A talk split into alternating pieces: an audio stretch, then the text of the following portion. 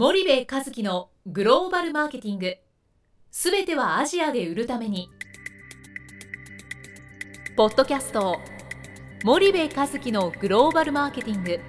すべてはアジアで売るためには過去10年間で1000社以上の海外展開の支援を行った森部和樹がグローバルマーケティングを分かりやすく解説します。グローバルマーケティングとは世界のニーズに応えて利益を上げること。アジアで売るためにはものづくりプラスグローバルマーケティングを武器とした戦略を持たなければなりません。日本には素晴らしい企業が多く存在します。その企業とともにアジア市場を目指したい。再びジャパンアズナンバーワンと呼ばれる時代を作りたい森部一樹はそんな思いを持ちながらこの番組を皆様にお届けいたします。こんにちはナビゲーターの東忠夫です。こんにちは森部和樹です。じゃあ森部さんも前回はまあまあ最終的な結論で言うと CMO をはい。もっと増やしていった方がいいんじゃないかとか置いていった方がいいんじゃないかはいみたいなところで終わってるんですけど、はい。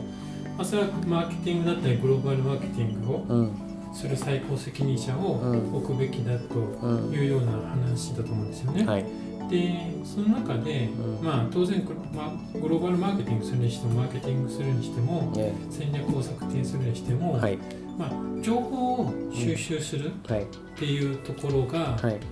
多分肝になってくるというか、はい。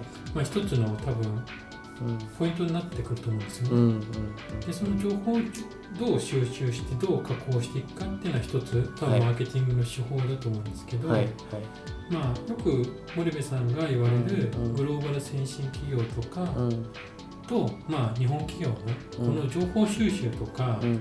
そういったところの違いとかって感じられるところがあれば、うんちょっと教えていただきたいんですけども。えーそうですね。まずあのーなんか消費者調査はね好きでやるんですよね。はい、日本の会社もねうん。消費者がどう思ってるかとかうん需要度の変化がどう変わってるかとかっていうことはうん。まあなんかものすごいお金かけてやるんですけど、はい。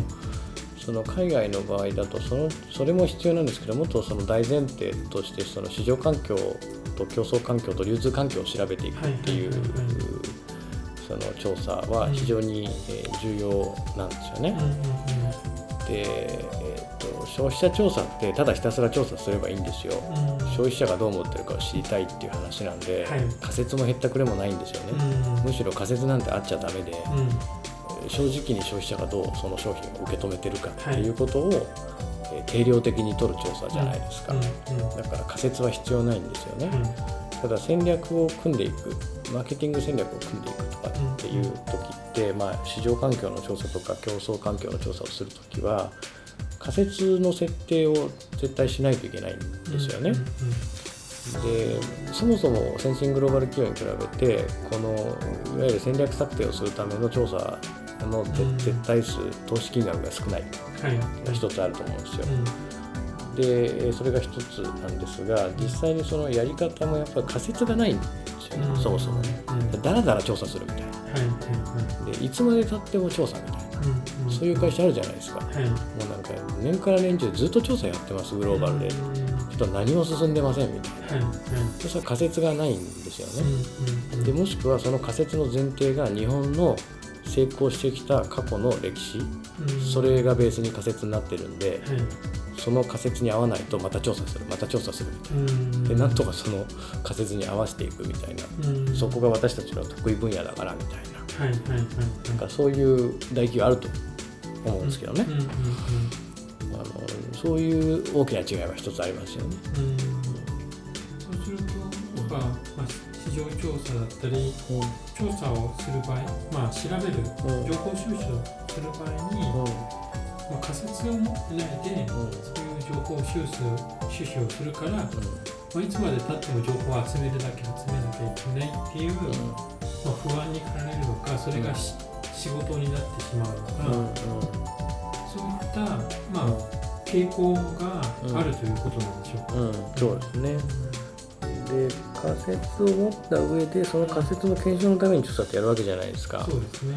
でその90なのか91なのか92なのかね、うん。93なのかそんな細かいことはどうでもよくて、うん。9割がそっちなのか、うん。そうじゃないのかっていうところが本来は重要なんですけど、はい仮説がなくてひたすら調査するから、うん。その123のズレをこうひたすら調査するみたいなね、なんかそもそも目的って調査じゃないよねっていうはい。ことなんですけどね、うん。そういうのがやっぱり非常に多いというふうに感じるのは一つですよね。うんであとその競争環境を調べなさすぎるみたいな。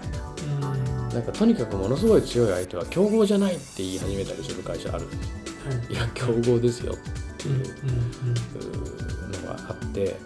うん。でその競合はこうしてるけどいや自分たちは自分たちのやり方がって言うんですけどね。うんはい。もう30年も20年も前からその国であの欧米の先進グローバル企業やってるわけじゃないですか、はい。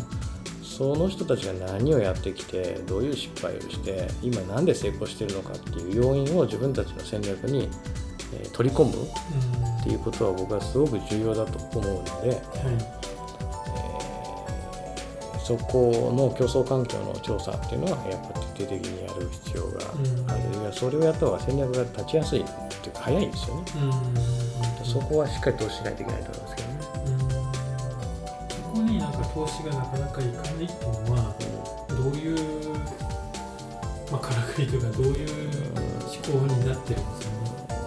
一つは自分たちは自分たちのうんやり方、はいはいまあ、いろんなことは絡むんですけどね多角的にね、はいさっき言ったいやいや中間層は正直狙うんだけど、うんまず富裕層だから、うんうん競合中間層にバッチリ入っている競合を調べてもあんまり意味がないんじゃないかとか、そこと戦っても今更勝てないんでうん。えー意味がないんじゃないかとかっていう会社はありますよね。うんうんうんうん。でもいやいやそこと戦って勝たんだったらその負けと取れないよみたいなはいはい。あの話もあるしあ自分たちにしか作れないものオンリーワンみたいな。そこで戦うんですと。うん。だから競合は関係ないんですみたいな。けど自分たちしか作れないものが売れ始めたら必ず競争相手が同じようなものを作ってくるわけですよ。はいはい。ってことは結局それもコモディティ化していくわけなので、うん。まあ、一緒なんですけどね。かまあまあそういうのもあるでしょうね。うんうんで調べることとその戦略を作るってことはセットで考えないといけなくて、うんむしろその戦略を作るために調べるっていうだけの話なんですよね。そうですねだからそこまでがみ、えーと一緒になってないからあの、まあ、なかなかその調査だけやっても意味がないみたいな、うんそういうのはやっぱりあると思いますけどね。うんそうするとまあ調べるものこととか情報収集をするっていうことと、うん。まあ、戦略を策定するとか戦略を作るっていうことが、うん。まあ、話されて考えられてるっていうことが、多いですよね。は戦略っていうのはそのいわゆるノウハウや知見で一回仮説を立てて、うん。その仮説を検証してより固くして作っていくわけじゃないですか、はでそれを少しずつ実行して微調整してっていう話なので、なんかいきなりバーンって出てくる話じゃないんですよ。い、うんうんうん。なのでまあそそこはセットですよね、うんうんうん。それをじゃあセットとしてみないと、まあ、うん調べるだけが仕事になっていつまでも調べて、うん。それが戦略に転換されないっていう。されないっていう。うん。で上は上でいや日本ではこうやってきたんだから、うん。こうだろうみたいな。うんうんうん全くアジアとは真逆の話をするわけじゃないですか、はいはい。でそれを下が打ち負かしていかないといけないわけですよね、うん上に戦略提言するっていうことはね、だってどの会社でもね経営層からねあ ASEAN 戦略はこうだなんて細かな戦略指示なんて降りてこないじゃないですか、アジアでいくらやるぞっていうのが降りてきて、うん。じゃあそれをどうやるのかを考えていくわけじゃないですか、はい。でそれをどうやるのかっていう答えがないわけですよほとんどの会社でね、でそれを下がこう作っていかないといけないわけじゃないですか、でそれを作れって指示する側は基本的には日本で過去やってきたことの成功例をベースにしか物事を考えられないわけなので、えーそれを打ち負かしていくところまでやっぱ話していかないとなると、なんかただ調査して調べたらこうでしたみたいな話じゃないんですよね。うんその辺がじゃあまあジレンマであり難しいところでそうですね、そうですね。わかりましたちょっと今日はあのこう時間が来たのでここまでにしたいと思います、森部さんありがとうございました、はい、ありがとうございました。本日のポッドキャストはいかがでしたか？番組では森部和樹への質問をお待ちしております。ご質問は podcast アットマーク spydergrp.com ポッドキャストアットマークスパイダー grp.com までお申し込みください。たくさんのご質問をお待ちしております。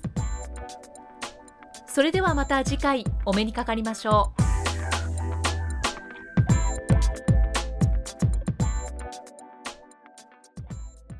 森部和樹のグローバルマーケティングこの番組はスパイダーグループの提供によりお送りしました。